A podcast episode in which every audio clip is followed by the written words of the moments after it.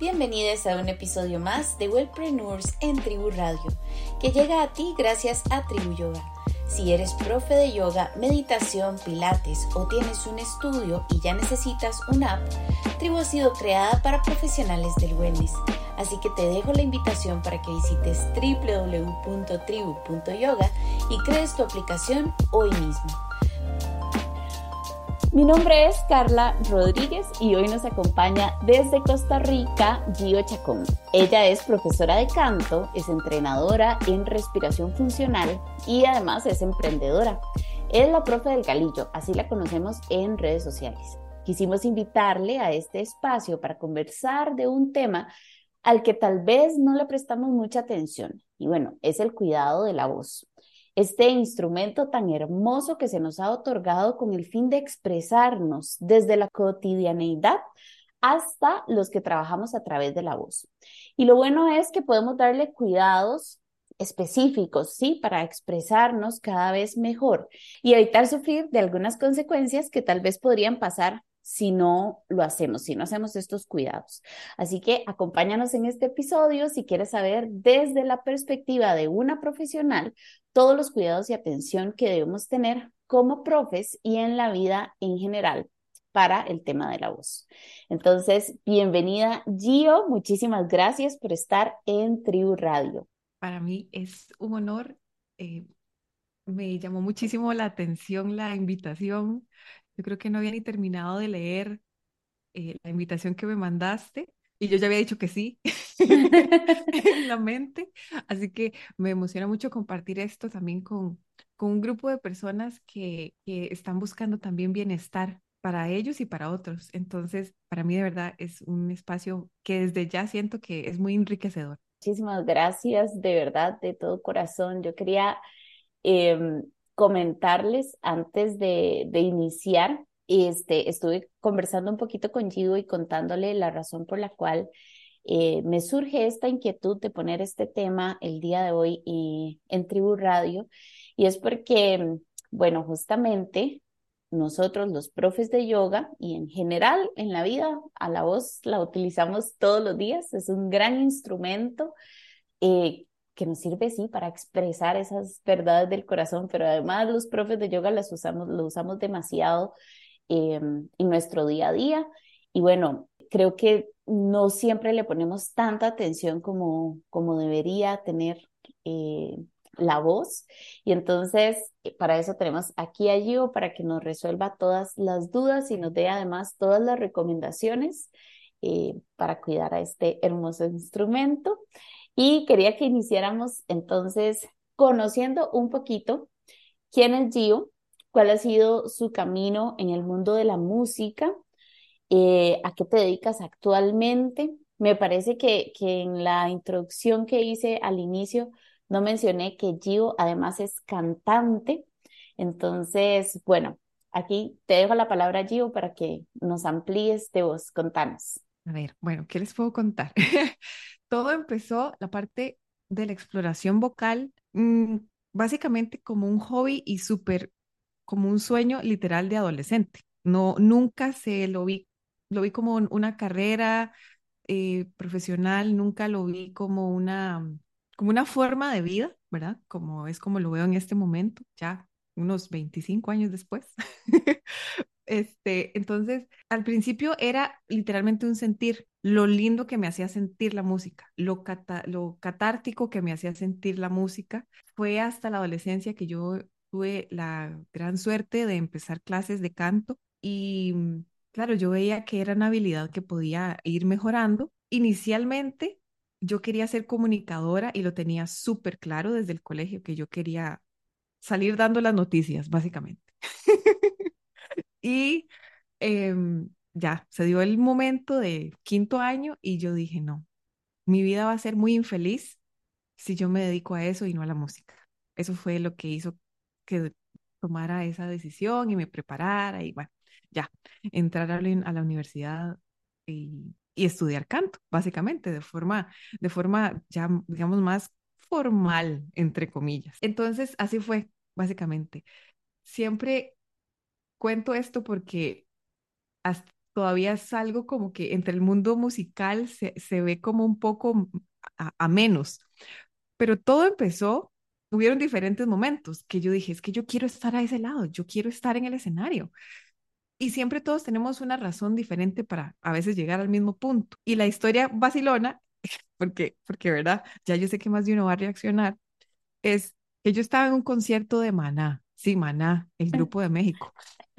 Ese fue el primer concierto grande al que yo fui en mi vida. Eh, no me juzguen. Y, Jamás. y yo veía al baterista, ¿verdad? Cómo él explotaba, él explotaba en el escenario, tanto que los bolillos se le iban de la mano. Él, él perdía, era tanta la energía que yo decía, ¿qué está viviendo este hombre? Yo quiero vivir eso. Wow, hasta que se me pone la piel chinita. Ah, y es que era muy interesante porque de verdad no era que los dejaba ir o que los tiraba al público, es que se le iban de la mano, de la emoción que tenía, ¿verdad? Entonces yo decía, wow, que, yo quiero sentir eso. Ok, entonces por ahí eso fue alimentando pues esas ganas también de, de yo creo que de vivir la experiencia humana y, y de verdad como las emociones tan, tan, tan, tan tan crudas, digamos. Okay. Entonces, eso fue lo que me llevó como, como a cantar. Ya después le pusimos academia y cátedra y esto y lo otro y mucha caramba. Pero, pero bueno, pero ahí sigue. Eso fue lo que más o menos inició, eh, entre muchos otros momentos de la vida, que, que terminara dedicándome al canto principalmente, pero en sí a una vida dedicada a la música. Qué lindo. Qué lindo que te dieras además esa oportunidad, ¿verdad? Yo creo que somos muy afortunados quienes eh, en esta vida podemos escoger, ¿verdad? Todos tenemos esa posibilidad y esa capacidad, más no todos tenemos eh, a veces las agallas, ¿verdad? Y a veces hay muchos otros factores también que pueden influir pero no todos tenemos esta posibilidad de, de, vivir nuestra vida de lo que realmente nos apasiona y lo que realmente nos mueve y además poder vivir de eso, ¿verdad? Utilizarlo como, como nuestra profesión. Entonces, qué chica que toda esta pasión este, que, que viviste en momentos específicos de tu vida te impulsó tantísimo, ¿verdad? Para llevarte hasta, hasta ese lugar o hasta el lugar en el que estás hoy es hermosísimo. Y bueno, hay una pregunta que siempre nos gusta saber en este podcast, se la hemos hecho casi que a todas las personas que entrevistamos. Y eh, la voy a, lanzar acá porque además, bueno, yo conocí a Gio, eh, realmente la, mi primer acercamiento con ella fue en redes sociales, ahí fue donde la descubrí. Pero además este, hemos tenido algún contacto a través del yoga.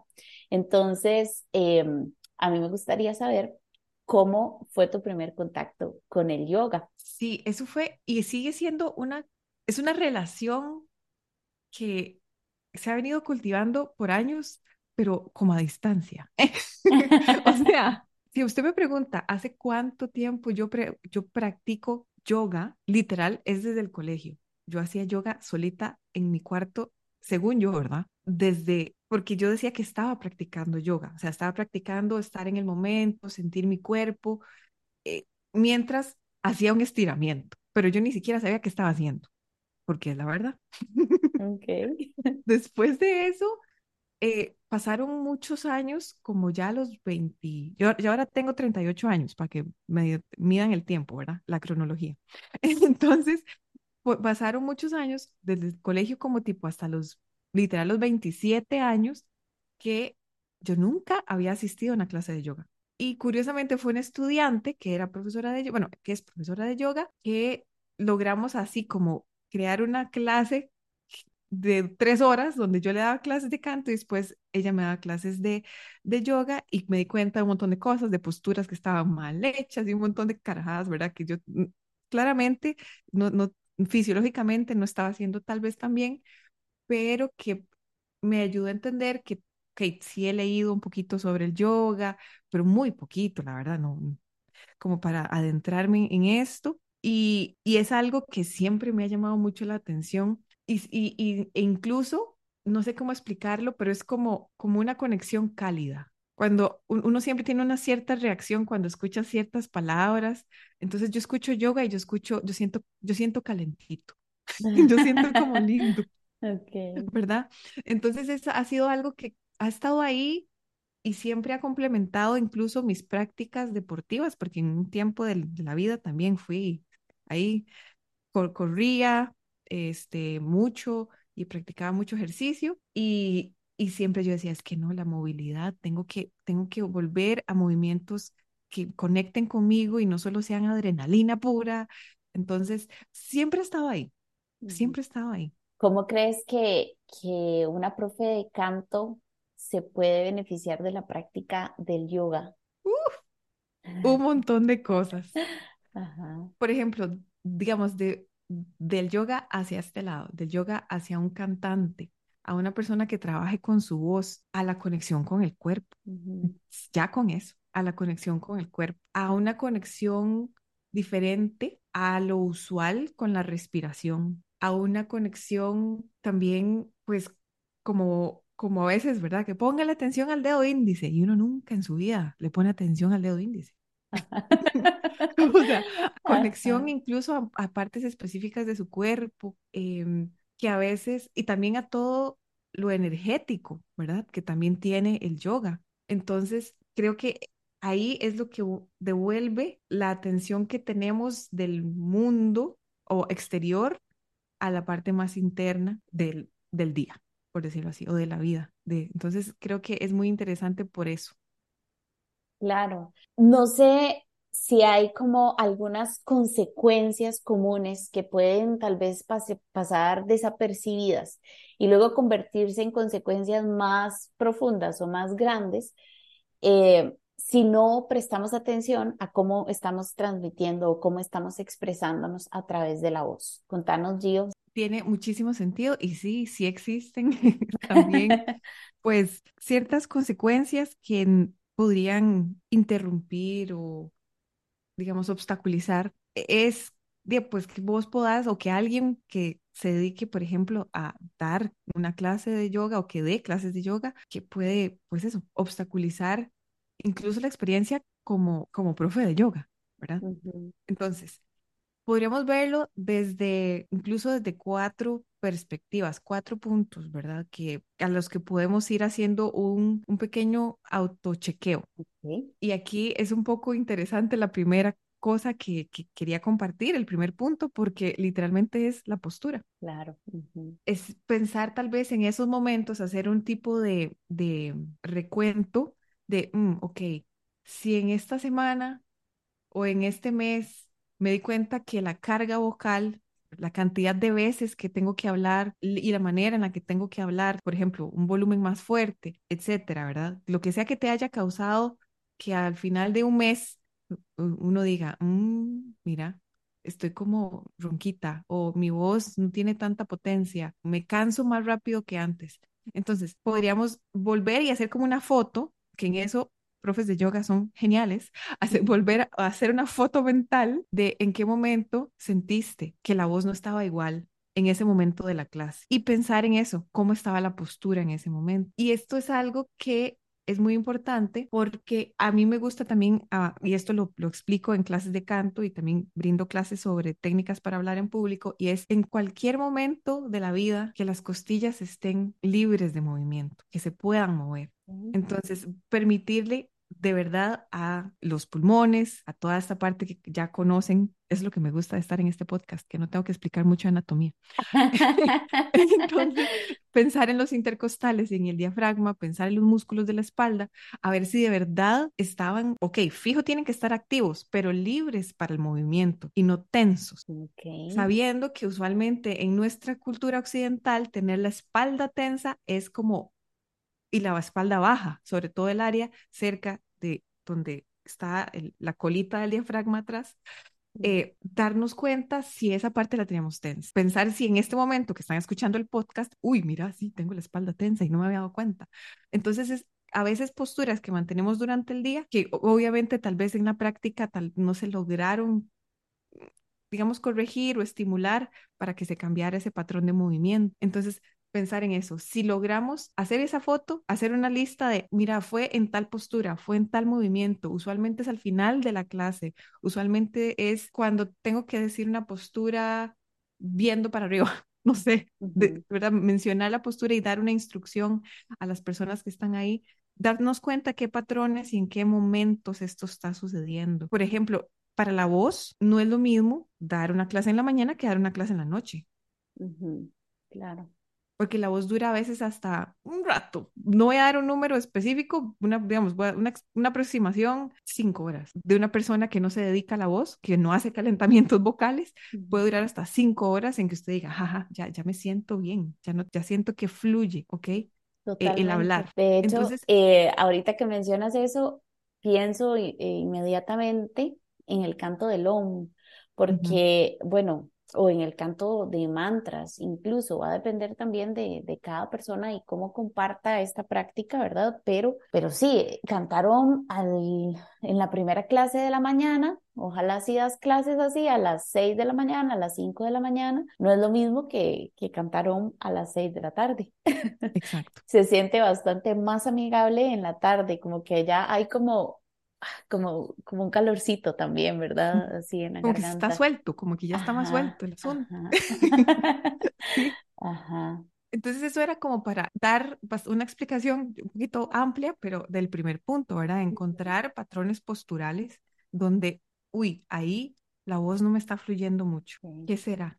¿Por qué será? Y ahí cada quien, ¿verdad? Puede pensar eso, puede ser literal, algo energético, puede ser el lugar, puede ser la postura en sí. El segundo punto, ya ahora sí, tiene que ver con cómo estás respirando. Y ahora que ya después de unos añitos por ahí a veces me escapo a clases de can a clases de yoga, perdón, eh, ustedes hacen un trabajo increíblemente cardiovascular y vocal. Así es. O sea, yo decía, wow, wow.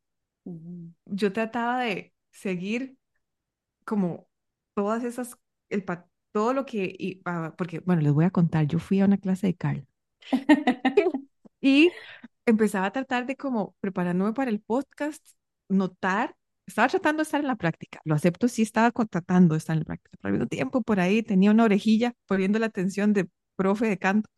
Y yo decía, wow, es que sí, o sea, tiene que estar en una postura que es retadora vocalmente, no imposible, retadora, y tiene que dar una instrucción suficientemente fuerte con un volumen para que llene el espacio y que todos te escuchemos, mientras estás vos también inhalando, exhalando, permitiéndote a, tus costillas moverse lo suficiente para que puedan enviar el aire necesario para que impulsen los pliegues vocales, para que se impulse, ¿verdad? Y resuene en el espacio. Esto es como cantar, decía yo. Esto es como cantar, pero hablando. El cuerpo está teniendo mucho más, digamos, esfuerzo que lo usual para un cantante que no se mueve mucho en el escenario, pero está, se está esforzando. realmente necesita un entrenamiento vocal. Eso es lo que yo estaba notando. Y es eso, hay que practicarlo. Me imagino aquí me puedes corregir vos, que en un entrenamiento de, de profesor de yoga, teacher trainer, este, eso lo tienen que decir en voz alta, ¿verdad? O no, no sé, la verdad. Me encantaría, pero por eso estás aquí. Pero bueno, entonces, depende del entrenamiento. Hay algunos que, que tal vez sí hacen un poquito de énfasis eh, yo de hecho estoy llevando un segundo entrenamiento en este momento y curiosamente, como nada es casualidad, pues llegó, estoy en este momento en el módulo donde estamos hablando acerca de eh, la voz interna, la voz interior y cómo proyectar a tu voz interior hacia el exterior. Entonces, em, también me llamó mucho la atención que en este lo incluyeran, porque he llevado otros y, y no, o sea, casi en ningún lado te hablan del tema de la voz. Entonces eso era otra eh, recomendación, que en la casa, en sus propias prácticas, vayan hablando, como si estuvieran dando la clase en voz alta, porque se van a ir dando cuenta. Oh, mira, en tal postura me pasa tal cosa, en tal otra, más bien se me sale demasiado, estoy involucrando tales músculos, suelo pélvico y tal vez por allá algún músculo abdominal que más bien el aire va a salir con demasiada er, eh, rapidez y va a salir durísimo, ¿verdad? Entonces, ok, tal vez ese no es el mood, no es la intención realmente con la que querías dar esa instrucción, pero tu cuerpo está estaba haciendo tal o cual movimiento que el aire va a salir impulsado con muchísima fuerza. Ahora que mencionas esto, sabes que sí es súper importante la intención con la que damos la, la instrucción, ¿verdad? Y eso es algo mm, como personalmente a mí sí me gusta como ponerle cuidado y atención la forma en la que yo me dirijo a, a los demás, ¿verdad? Y sí, hay momentos donde toca explicar primero lo que vas a hacer y luego ir a hacerlo, porque definitivamente la postura en la que estás en ese momento no te permite eh, hablar o tal vez sí te permite hablar, pero va a cambiar la intención con la que quieres dar la indicación. Entonces, ajá, eso me hace, me hace muchísimo sentido.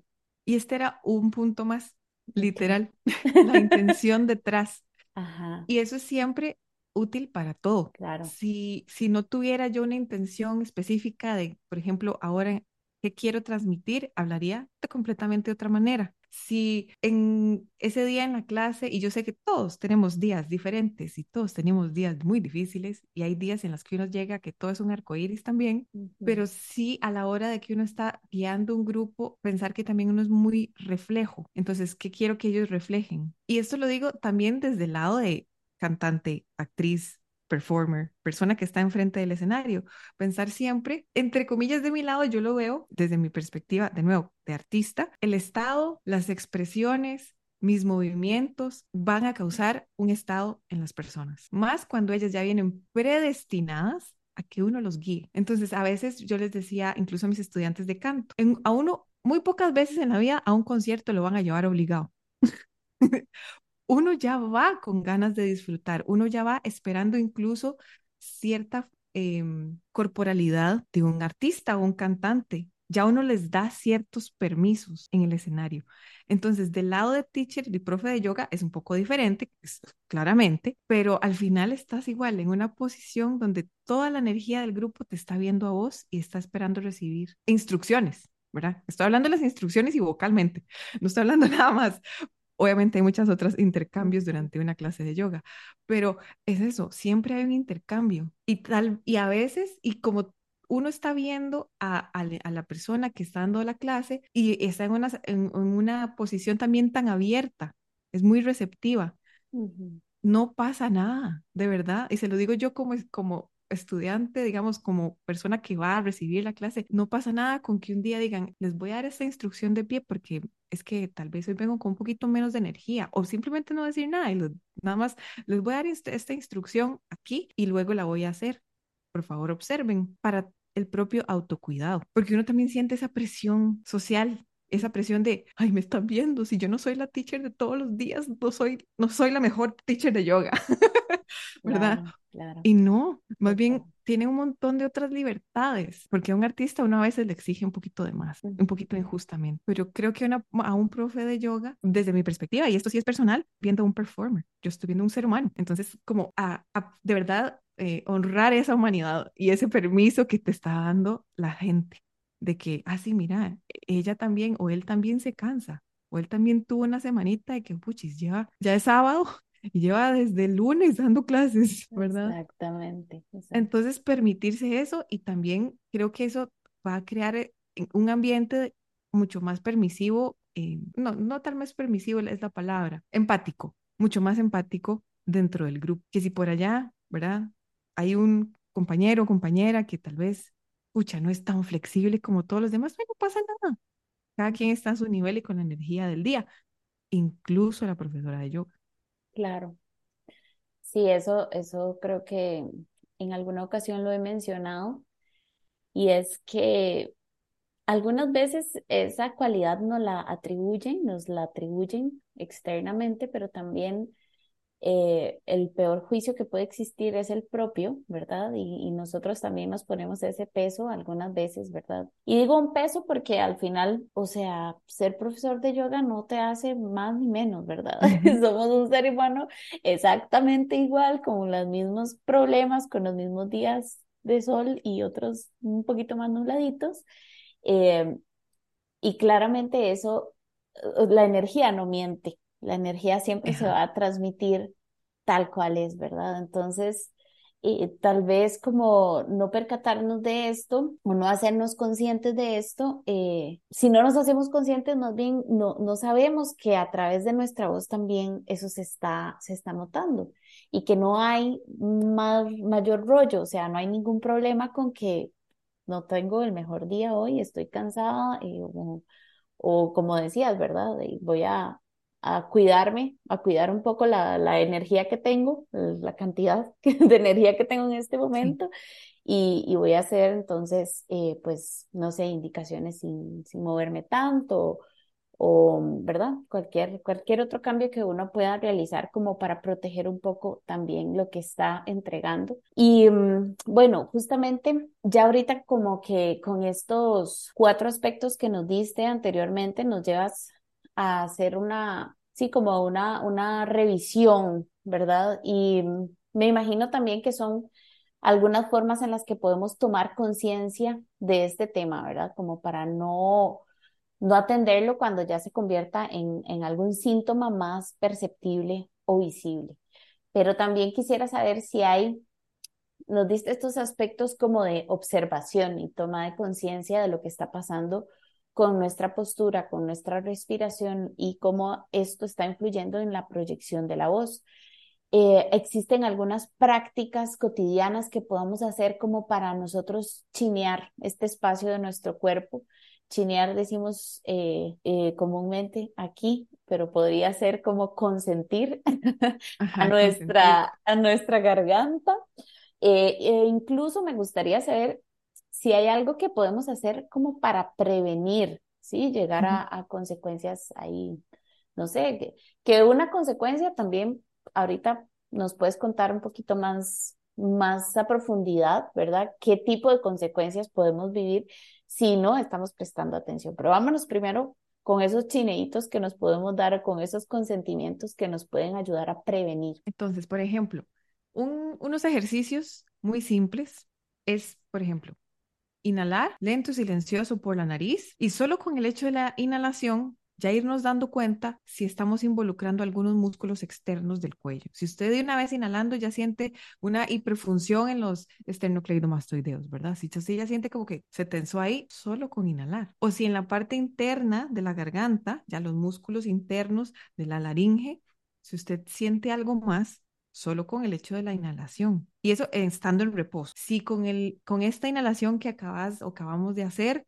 si usted ya siente músculos intercostales de alguna manera activos, no tiene que haber un movimiento grande, sino que usted inhala y usted ya siente una expansión en la parte baja torácica o no.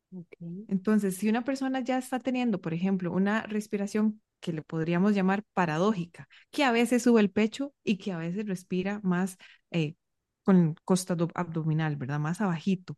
Entonces, ¿por qué?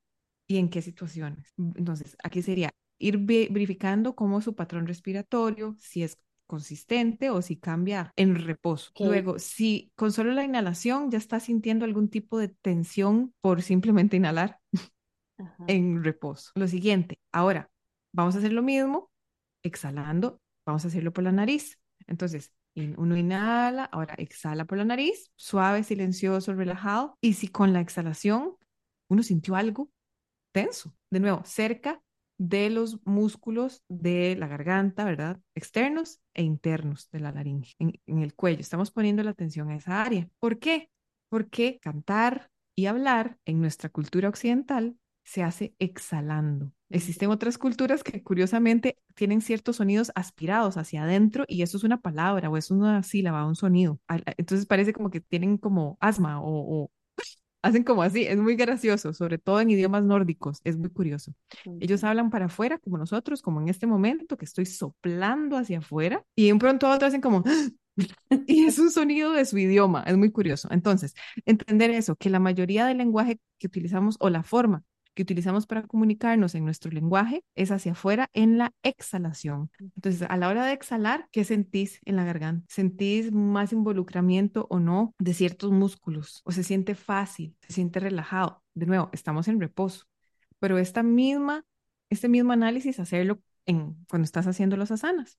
¿Todo bien? A ver qué se siente. En la asana, cuando estás inhalando, ¿cómo sentiste? ¿Y cómo sentiste luego cuando dijiste la instrucción? Ir, ir verificando esto. Ok, ahora podemos hacer ciertos ejercicios. Hacer simplemente una M, que también a mí me hace muchísima gracia, muchísima, porque como vos dijiste, nada es coincidencia, que hay muchos ejercicios que se utilizan para calentar la voz que al final terminan siendo vocales de puntos específicos energéticos. Entonces, si vos haces la M, mmm, ¿ok? Puedes notar primero dónde sentís esa vibración. ¿La sentís atrás, cerca de la campanita del velo del paladar, muy vertical, como una línea recta que sube de la laringe hasta la úvula? ¿O sentís ese, esa M mm, en la mitad de la boca? ¿O la sentís en la nariz? ¿Por qué es más recomendable, en este caso, que se sienta ojalá en la mitad de la boca y en la nariz? O al frente, porque si nos imaginamos la, el, digamos, la cabeza como un edificio, es un edificio que la parte de atrás está sellada y la parte de enfrente tiene ventanas. Entonces, si vos te imaginas por dónde va a salir el sonido más fácilmente, es por las paredes que son más delgadas, las de enfrente, las de la cara. Y ni siquiera tenemos eso, paredes delgadas, tenemos huecos. Tenemos la boca, tenemos la nariz, tenemos los senos paranasales, tenemos un montón de otras cosas. Entonces, es más eficiente dirigir el sonido hacia afuera que hacia arriba, que está sellado. Entonces, a veces, entre otras cosas, ¿por qué un cantante de, en un, en un, digamos, lírico, en un teatro, entre varias razones, ¿por qué suena tan fuerte como la orquesta? Porque dirige su sonido, dirige su sonido, no solo habla o no solo canta, sino que ya está acostumbrado a sentir vibraciones específicas en una parte de su cráneo, en este caso al frente, en la cara. Lo curioso, y esto es de, y esto es de clases de canto, lo curioso del sonido es que mientras más agudo, vas a sentir la vibración que más sube. Entonces vos sentís que el sonido cuando hablas se siente mucho, digamos, usualmente la mayoría de personas, hombres y mujeres, porque también hay curiosidades en las voces masculinas versus voces femeninas, voces agudas versus voces, voces graves. Pero entonces, mientras más agudo una persona hable, va a sentir que le sube el sonido, que pasa de sentirse en los dientes a sentirse en la nariz. De sentirse en la nariz se siente en el trecejo. Mientras más agudo sube, sube, sube, sube, y ya en sonidos súper agudos, digamos, cantando como Mariah o o Ariana Grande o sobreagudos, ¿verdad? Súper agudos, uno se siente que el sonido le sale de la coronilla. Ahí siente ese punto vibrando demasiado, demasiado, demasiado innegable, digamos, ahí se siente. Pero sí se va a tomar tiempo. No les, no les voy a decir que si hoy hacen, mm, ah, sí, ya siento la vibración en la nariz. No, porque su cuerpo ya tiene una memoria. Y cada vez que usted ha hecho una M o una a, una E, una O, una U, usualmente se ha acostumbrado a sentirla en cierta parte de su boca, solo que tal vez nunca le había prestado atención. Entonces, de verdad empezar con una M, que de nuevo, no hay coincidencias, va a ayudarles muchísimo a entender eso, dónde sienten su voz. Entonces, yo hoy la voy a poner de estudiante.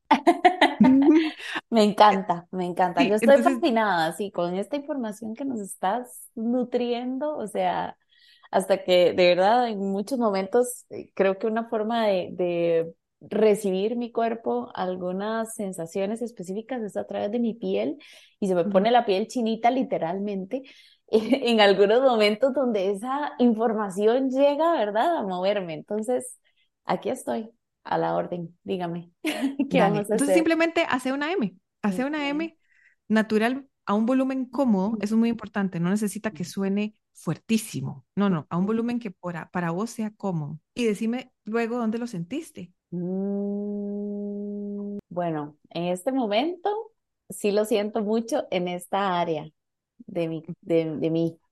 Okay, sí, como entre la nariz y... Ajá. Claro, yo digo en esta área porque ella y yo nos estamos viendo en, en, esta grabación, pero nadie nos está viendo. Entonces sí, al frente, al frente, lo siento un montón y lo sentí mucho como, eh, como en los pómulos, tal vez, sí, como a los lados de la nariz. Ajá, Ahora, hácelo muy grave. Mm, tal vez se siente más como en el paladar. Ok. Ajá. Y, hace, y imitame a mí. Ah, más grave todavía. ok. Mm, ajá, lo siento como en el paladar, pero como más atrás. Ok, bien. ajá. Y ahora vamos a intentar el otro extremo. Ya probamos un medio, una nota media cómoda, una nota más grave y ahora una nota agudilla. Mm. Ok. ujú. Uy, esa me, me costó un poquito más identificarla. Ajá, como que tal vez lo puedo sentir como más hacia los ojos. Ok. Es raro, pero como lo siento como más hacia los ojos. Ok, Ah, y lo, lo bueno también de este podcast es que yo puedo hablar de cosas que en otros lugares no.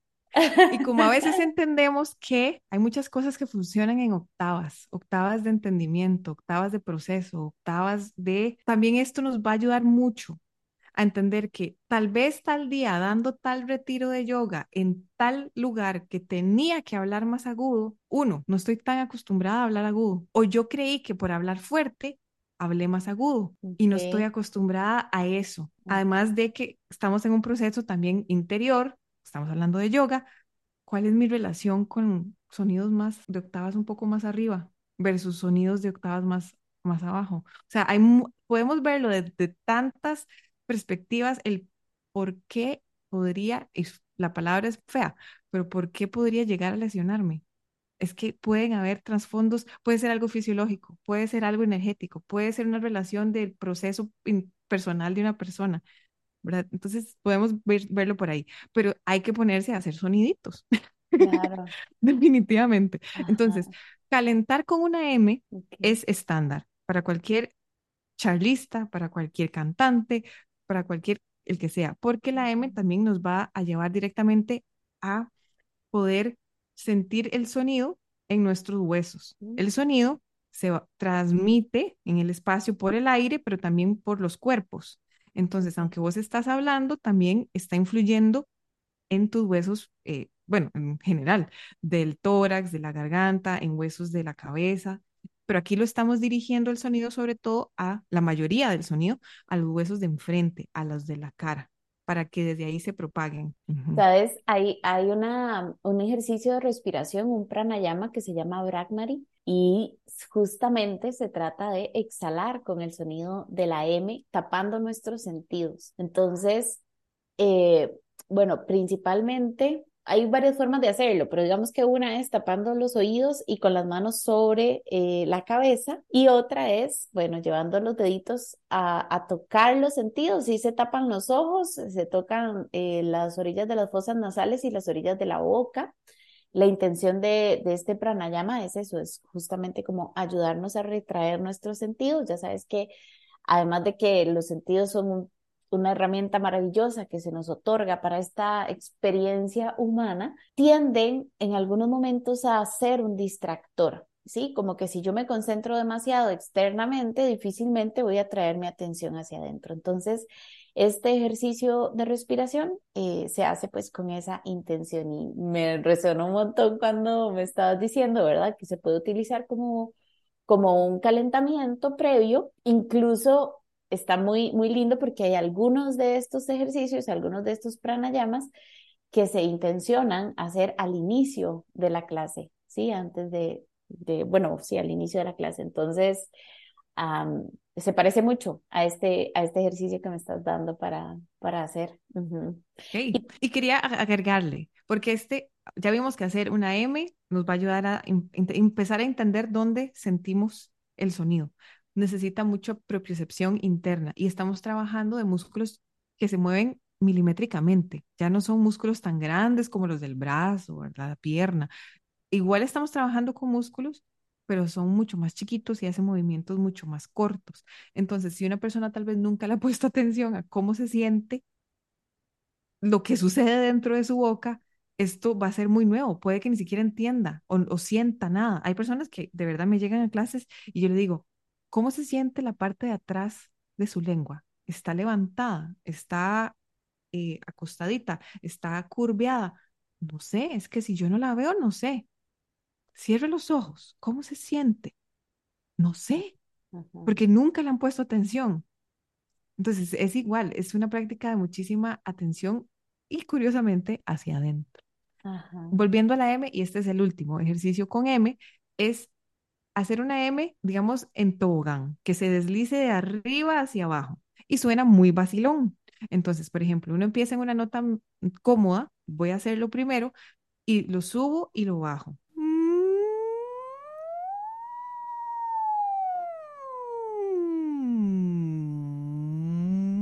Lo interesante es que el micrófono, en este caso no miente, si yo hubiera colocado en diferentes puntos hacia atrás, el sonido suena, suena como que se traga el sonido, como que se va.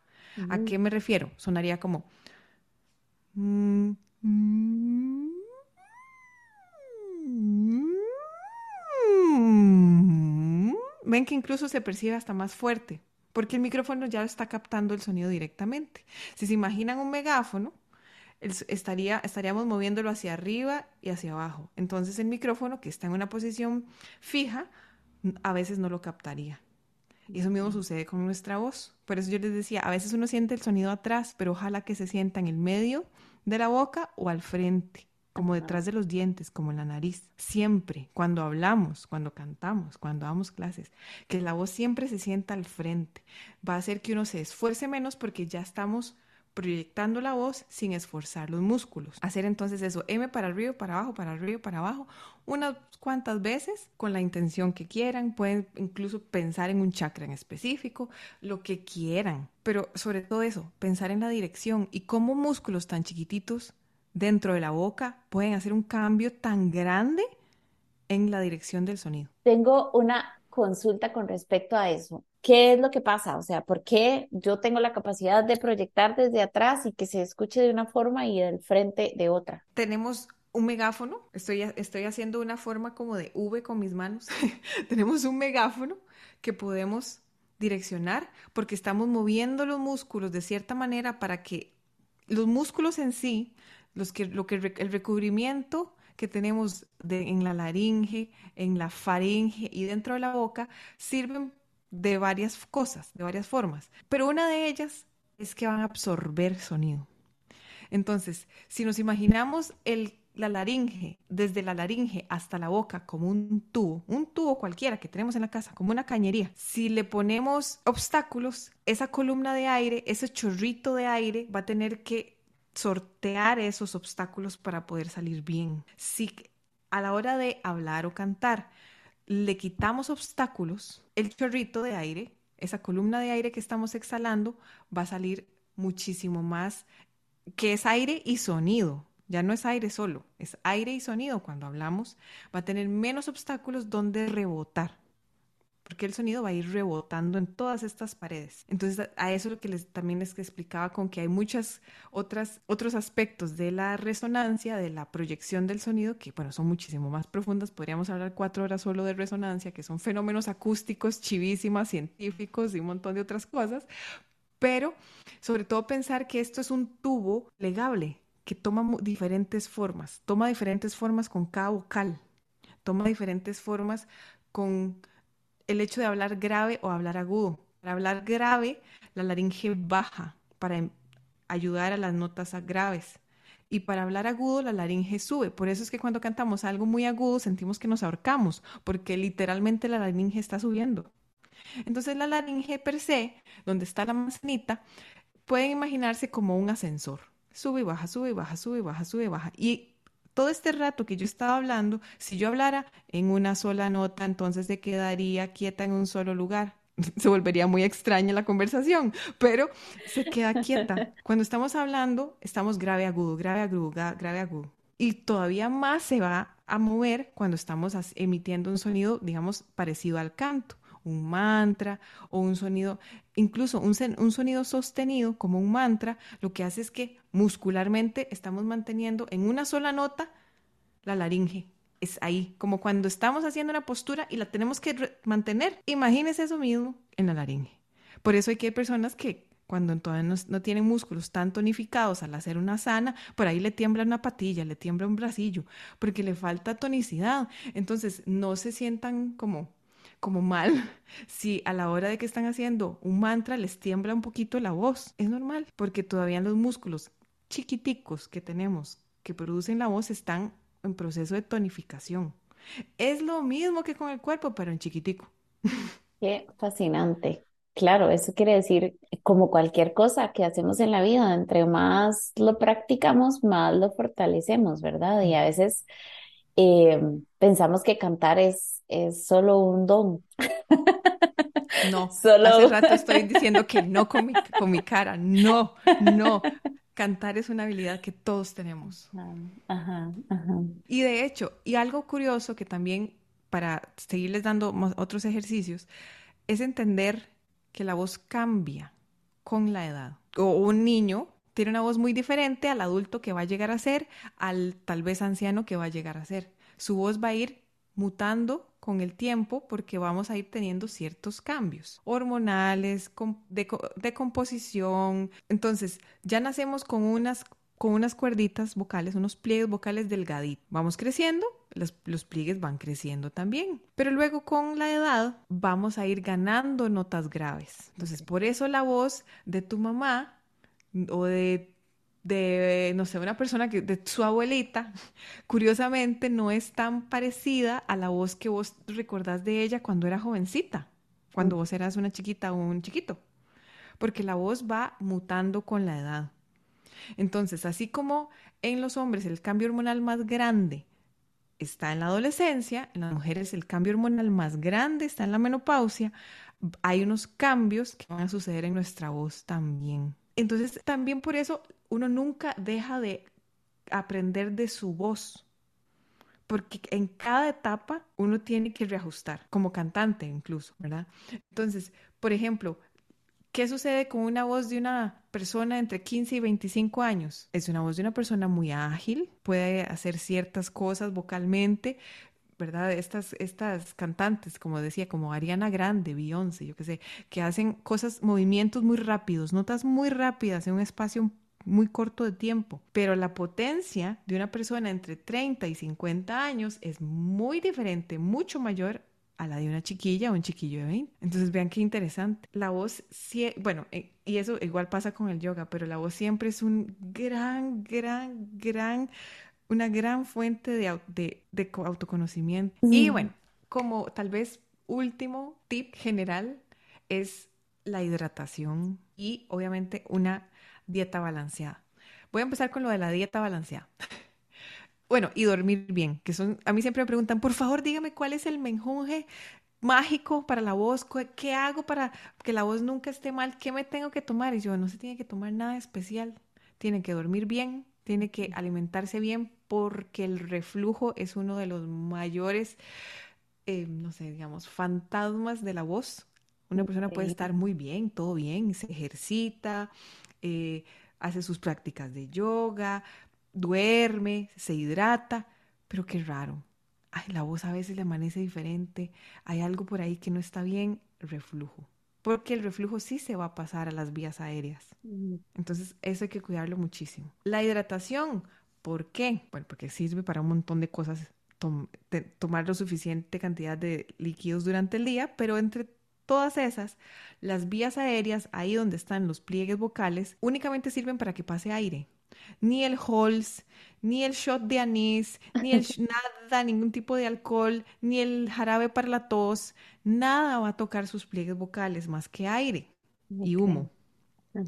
Son vías completamente diferenciadas. Entonces, a veces uno dice que me voy a tomar un Halls porque ando ronco. Eso lo que está haciendo es llenándole de azúcar su faringe y su esófago, porque por ahí se va la comida uno, todos sabemos lo que se siente que algo se le vaya a uno por mal camino. Uno siente que se va a morir. Entonces vean qué, qué nivel de sensibilidad tiene la faringe donde se encuentran los pliegues vocales que por ahí solo pasa aire. Hidratarse va a servir un montón y tener una, una alimentación adecuada porque entonces vamos a lograr proveer de suficiente mucosidad, digámosle, saliva específica a toda esa área que siempre tiene que estar recubierta de, este, de este, tipo de moco especial que tiene la laringe. Entonces, ese es, eh, dije que era el último tip, pero voy a decir uno más. El otro sería es ir notando cuál es nuestra resistencia vocal. Por ejemplo, que vos dijiste, tal vez no estaba acostumbrada a dar una semana de charla en tal ambiente específico. Ah, ok.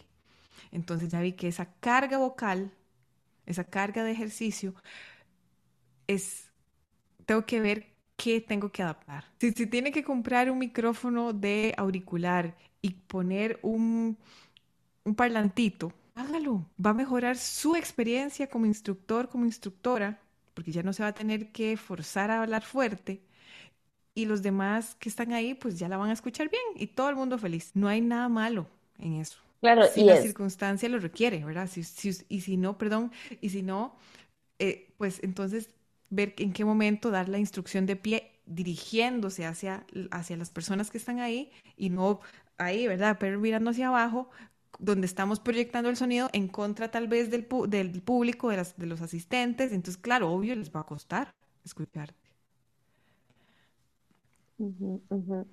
Sí, eh, esto que mencionabas ahora, ¿verdad? Que, que, también creo que es un factor que nosotros mm, difícilmente tomamos en cuenta y es el ambiente donde estamos. Claro, no es lo mismo. Ahorita, cuando lo mencionaste, eh, me acordé que mi experiencia justamente fue en la montaña. Sí, como que me, me, me tocó dar muchas clases eh, durante esa semana en la montaña donde el clima, a pesar de que este invierno ha estado un poco irregular, eh, igual estaba un poco frío más frío de lo que está aquí o donde normalmente acostumbro a impartir clases. Entonces, eh, sí, como que esas cosas no, no las tomamos en cuenta si está haciendo mucho calor o si está haciendo mucho frío, por el contrario, o si es un lugar ventoso o, ¿verdad? Todos esas, esos detalles del lugar. Em, ok, Gio, antes estuvimos hablando, bueno, de todas estas maravillosas recomendaciones que nos has compartido como preventivas y como esos eh, chineitos que le damos a nuestra, a nuestra garganta o para cuidar nuestra voz, pero también eh, quería que nos compartieras cuáles son esas cosas que pueden pasar, hasta dónde podemos llegar, ¿verdad? Si, si no le prestamos atención a este hermoso instrumento. Ajá, contanos. Lo más usual y lo, lo que también quiero que quede muy, muy, muy claro es que no es normal quedar disfónica o disfónico. Ese es el término correcto. Quedar ronco sin voz. No es, lo, no es normal quedar sin voz. No es normal, por ejemplo, ir a un concierto y al siguiente día quedar ronca. Eso no es normal. Okay. Para que, además de que estamos trabajando con una parte de nuestro cuerpo que no hay trasplante. Tener muy en cuenta esto. Entonces, eh, sentir si, si son, digamos, si hay algo que ustedes digan, bueno, es que yo siempre que voy a una actividad al aire libre o voy a una actividad social y al siguiente día siempre quedo ronquito, quedo ronquita o quedo ya de plano sin voz. Y eso es algo que se repite y se repite y se repite. De verdad, lo mejor es que te veas con un especialista en la voz, con un médico. Eso es súper importante porque entonces lo que hablaba antes de esta palabra, la carga vocal, que tal vez estés haciendo, llevando, ya tal vez tu cuerpo no, no, no lo soporte tanto trabajo. Entonces necesitas tal vez un, medicamento o un tratamiento específico especial, una rutina con un terapeuta de lenguaje. Y que, ojo, ir con un terapeuta de lenguaje no tiene nada malo. es, normalísimo. Lo que pasa es que uno cree que es solo para chiquitos y no. Entonces, usualmente lo que sucede es, los pliegues vocales son literal dos mm, plieguecitos, valga la redundancia, que salen de la laringe y chocan entre sí. Ellos, yo, a mí me gusta pensarlo como que chocan tantas veces como, como cuando uno aplaude, ¿ok? Ellos están haciendo este sonido, esta, este movimiento, perdón, que causa el sonido de este choque. Y eso es lo que sucede acá. Entonces, cuando chocan demasiadas veces por demasiado tiempo, por un tiempo muy largo, obviamente todo lo que choca y rosa va a empezar a tratar de protegerse. Así como uno se le hace un callo en el zapato, ¿verdad? Por el, por el zapato, en el pie, los pliegues vocales pueden desarrollar callos, pero los pliegues vocales se tienen que cerrar completamente paralelos sin dejar espacio cada vez que chocan. Si hay algún espacio en el pliegue vocal, hay un escape de aire. Entonces ahí es la gente, las personas que tal vez hablan como así. Es porque hay un pequeño espacio en su pliegue vocal. O porque, por ejemplo, han desarrollado una adaptación en donde tal vez hay un pliegue que se tensa más que el otro. Un plieguecillo está más vago que el otro. Entonces ya dejan espacios entre sus pliegues vocales. Y el cuerpo es súper sabio y se adapta a lo que sea. Entonces, ¿qué quiero decir con esto? También un poquito de la ironía del asunto es que hay voces que pueden ser perfectamente sanas y normales, pero pueden sonar distorsionadas. Ah, personas que desde chiquititas ya hablan como ronquitas, que dicen, es que esta es mi voz, desde chiquitita yo hablo así. Y le hace un examen, le hace un montón de pruebas y así habla. ¿Ok? Entonces, no quiero que digan, uy, ¿será que yo tengo algo? Porque yo hablo así o hablo así. Por un lado, puede que sea una adaptación a una memoria muscular ineficiente, ¿sí? Y por otro lado, puede ser que absolutamente normal. Pero en ninguna de estas dos voces que les estoy diciendo, ya sea la chiquita que habla desde chiquitita así, o una persona que no que su voz suena, digamos, nítida, sin aire de exceso, sin ningún tipo de distorsión extraña, bueno, extraña no, curiosa, llamativa, ninguna de estas dos debería quedarse ronca después de un concierto, después de una semana de dar clases, porque entonces ahí lo que necesitaría sería una, un entrenamiento, porque, ¿verdad? No es lo mismo hacer cuatro horas de yoga cuando vos estás acostumbrada solo hacer 15 minutos al día. El cuerpo lo va a resentir porque tiene que adaptarse. Es mucha carga de trabajo. Entonces es eso. Por eso les decía al puro principio del podcast, si tienen que dar clases y van a hablar dando sus clases, practiquen desde la casa esa carga vocal para que cuando lo lleguen ahí a hacer en vivo y en directo con la gente no estén, ay, me estoy ahogando, ¿y ahora qué digo? ¿Y ahora qué hago? ¿verdad? Porque son pensamientos que se meten. Entonces eso es muy importante. El cansancio vocal va a suceder siempre cuando estamos haciendo algo que no estamos acostumbrados o acostumbradas. Entonces hay que ver que no es normal esto de quedar roncos ni roncas ni disfónicos, sin voz. Lo otro es que les está hablando de que el choque, digamos, agresivo y el choque, digamos, constante por mucho, mucho rato al que no estamos acostumbrados o acostumbradas, va a causar un callito. Bueno, esos callitos se llaman nódulos y son duritos, ¿ok? Son extirpables en muchas, muchos de los casos, sí, pero verdad. Pensemos en que ahora hay que invertir en una cirugía, en una parte de nuestro cuerpo que no es reemplazable y que siempre después de un nódulo hay que ir a terapia vocal, porque estamos trabajando con memoria muscular. Ya te acostumbraste a hablar así, ya te acostumbraste a cantar de tal manera. Hay que reeducarlo para que eso no vuelva a suceder. Así como si tienes un zapato que te hace callos, vos te cambias el zapato, ¿verdad? ok, cambias el ambiente donde estaba el piecito para que no te vuelva a hacer el callo. Lo mismo con la voz. Tenemos que reeducar la forma en que estabas o estaban hablando. Por eso realmente vale mucho la pena ponerle atención a cómo, cómo se comporta nuestra garganta, nuestra voz, teniendo también muy en cuenta que somos seres emocionales, somos seres humanos. Entonces, ¿cómo reaccionamos cuando estamos felices? ¿Cómo nos expresamos? ¿Cómo nos expresamos cuando estamos enojados o enojadas? Mm. Cuando estamos alteradas, acelerados, por ejemplo. Entonces, todo eso va a causar que la laringe se comporte de cierta manera. Entonces es muy importante también, y yo sé que ha sido como el tema repetitivo durante todo el podcast, que es la autoobservación. Estamos hablando todo este podcast de algo que no podemos ver, que es la voz, porque queda dentro de nosotros. Me encanta, me encanta, de verdad, este, demasiadas gracias por toda esta info que nos, que nos estás compartiendo, ¿verdad? Para ir a hacer conciencia y observar acerca de este instrumento, cuidarlo, pulirlo, nutrirlo para, para que sea la mejor manera este, en la que le saquemos provecho y, poderlo utilizar de la mejor forma. Quisiera saber para estas personas que específicamente se dedican a la enseñanza, a impartir varias clases al día, o si tenemos algún trabajo en el que nos toca estar hablando todo el día y tal vez tengamos que incluso esforzar mucho nuestra voz. Eh, ¿Qué les dirías a estas personas? Ya sé que nos has dado un montón de tips, de consejos, de, formas de prevenir, de cosas que tenemos que ir a observar, pero si pudieras resumir en, en algún consejo, en algún algo específico que quisieras eh, sembrar en este, en este espacio acerca del tema de la voz, ¿qué sería? Monitoreo constante, monitoreo constante y ojalá un registro. Esto ya se, se pasa como de, de obsesivo, pero no.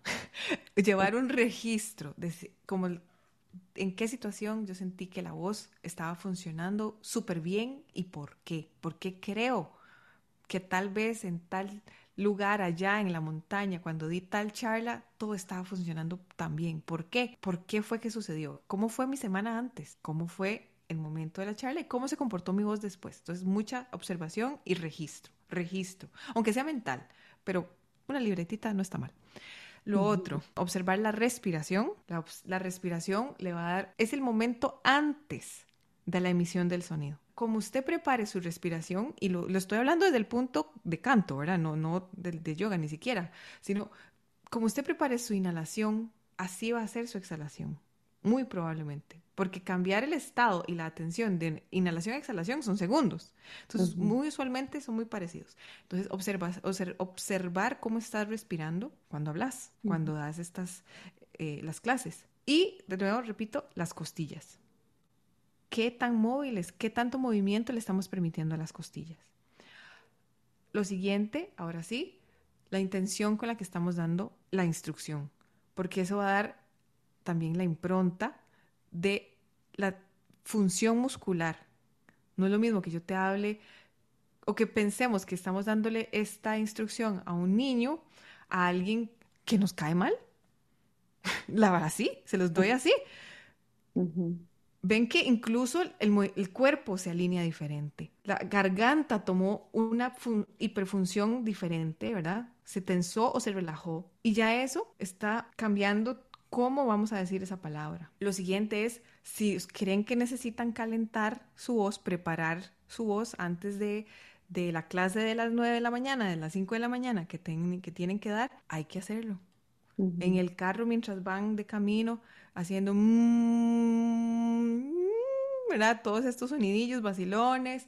Eh, hay otros que también podemos ver después, pero básicamente incluso ir diciendo la, rutina en voz alta para que se vaya entrenando, se vaya despertando, por decirlo así, todo el sistema que ayuda a la producción de sonido, sobre todo cuando son clases en la mañana, para que no se fuercen a hablar duro en la clase. Sino a proyectar. Y que se sienta el sonido, ojalá, siempre, cuando hablan y cuando cantan, cuando cantan mantras, ¿verdad? A eso me refiero, que ojalá se sienta al frente en la cara. Pero eso es un proceso.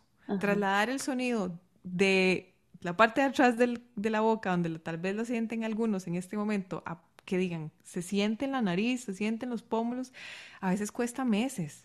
Okay. ténganse paciencia. Y dormir, tomar agüita, hidratarse en general. ni siquiera voy a decir tomar agua, hidratarse. Okay. Dormir, hidratarse y una dieta balanceada les va a ayudar mucho a eso.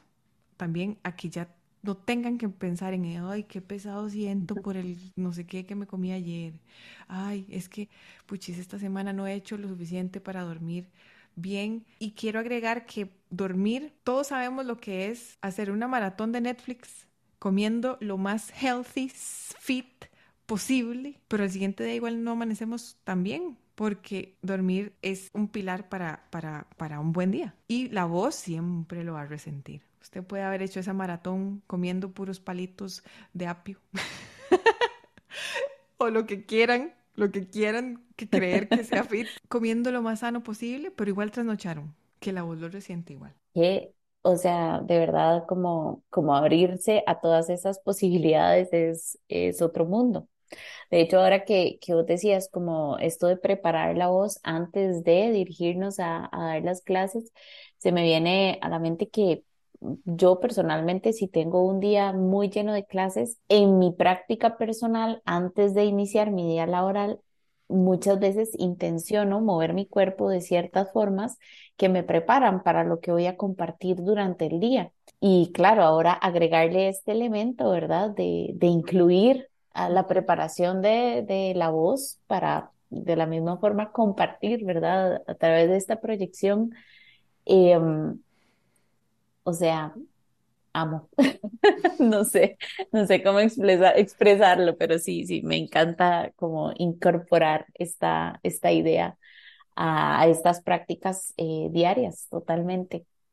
Este, mm, bueno, aunque yo no quisiera, porque está muy hermosa nuestra conversación y, todos los temas que hemos abarcado y toda esta información que nos has regalado, Gio, eh, vamos acercándonos ya al, al final, al final de este episodio. Entonces, em, les voy a invitar a acompañar a Gio en sus redes y em, a seguirla. Incluso ella ofrece servicios ¿verdad? Dar clases, más bien Gio, contanos vos a dónde te podemos encontrar, contanos de tus redes sociales, toda la información para que quien esté escuchando esto pueda comunicarse con vos. Para lo que es relacionado con el canto, el uso de la voz, hablar en público y pues esto, habilidades en sí de comunicación, tengo un perfil dedicado a eso, en, sobre todo en Instagram, que se llama La Profe del Galillo. Las clases son virtuales, completamente virtuales. Eh, también brindo charlas y talleres, que estos, los charlas y talleres pueden ser presenciales también. Y eso es lo que tiene que ver con este tema. Y pues hace, es algo reciente que, bueno, mí claramente me apasiona muchísimo toda la parte de eh, la respiración que alimenta muchísimo a la, a la, voz, pero decidí especializarme o empezar a especializarme realmente en lo que tiene que ver con respiración y bueno, tengo una certificación en respiración funcional, que eso no tiene nada, bueno, tiene, tiene todo que ver con canto, pero se aplica a deportistas, alpinistas, personas que hagan deporte. Yo, yo, lo resumo y siempre lo digo como chiste. Es para toda la persona que respire. Aplica a, una, a las personas que quieran mejorar sus hábitos, eh, que quieran entender cómo, como, como vos lo mencionaste, algo que hacemos todos los días, en este momento lo estamos haciendo, lo hacemos durmiendo, es una de las pocas acciones del cuerpo que son voluntarias e involuntarias al mismo tiempo porque vos no podés parar el corazón, aunque quieras, ¿verdad? No podés. Pero la respiración sí. Eh, es algo que alimenta muchísimos procesos, que si lo volvemos súper eficiente, vamos a notar unos cambios súper grandes en nuestra vida, porque como también mencioné antes, el cuerpo se adapta a todo, el cuerpo se adapta a todo. El cuerpo se adapta incluso a una respiración que tal vez no es eficiente, pero has logrado vivir hasta el día de hoy. Entonces, pero hay otras maneras de vivir mejor. Entonces, la respiración afecta nuestra postura y muchas otras áreas. En general, como les digo, yo trabajo hasta con, personas que, hacen eh, alpinismo de altura, ¿verdad? Entonces, eh, ayuda hasta este tipo de personas, hasta un conferencista que a veces se le va al aire de vez en cuando. Entonces, eh, para lo que tiene que ver con respiración funcional, eh, tengo un perfil especializado, está en inglés, entonces es Functional Breath Training, así se llama el perfil en Instagram. Pero si no, por la profe del galillo, ahí pueden contactarme también. Buenísimo. Gracias, gracias, gracias por tu disposición por nutrirnos a través de, todo tu conocimiento y sabiduría y todo el tiempo que has dedicado a, formarte en estos temas. Para mí fue súper lindo, súper, también enriquecedor siempre compartir esto con, con vos y con las personas que estén escuchando. La vida está en las cosas simples y a veces eso, poner la, la atención a la respiración, a la postura, a cómo hablamos, hace que la perspectiva cambie. Y incluso para mí hablar de esto hace que yo misma vaya revalorando muchas cosas. Entonces también aprovecho esto como, como un auto autorrepaso, autoevaluación para mí misma. También fue muy enriquecedor. Entonces, siempre, siempre gracias. Muchísimas gracias a todos de verdad por escucharnos, por llegar hasta acá. Chao, chao. Nos vemos en la próxima. Mi nombre es Carla Rodríguez y este episodio ha llegado a ti gracias a www.tribu.yoga. Si necesitas una aplicación en la que tus estudiantes puedan hacer reservaciones de tus clases presenciales o virtuales, vender tus cursos on demand, recibir pagos desde cualquier parte del mundo y hacer la administración de tu escuela, visítanos en www.tribu.yoga. En nuestra página también encontrarás los enlaces y referencias mencionados en este episodio, todos los episodios de Tribu Radio y un blog fantástico co-creado con maestras y maestros de la comunidad de Tribu. Encuentra todos estos recursos en www.tribu.yoga y síguenos en Instagram, arroba tribu www.yoga.app. Somos Tribu, un software como tú.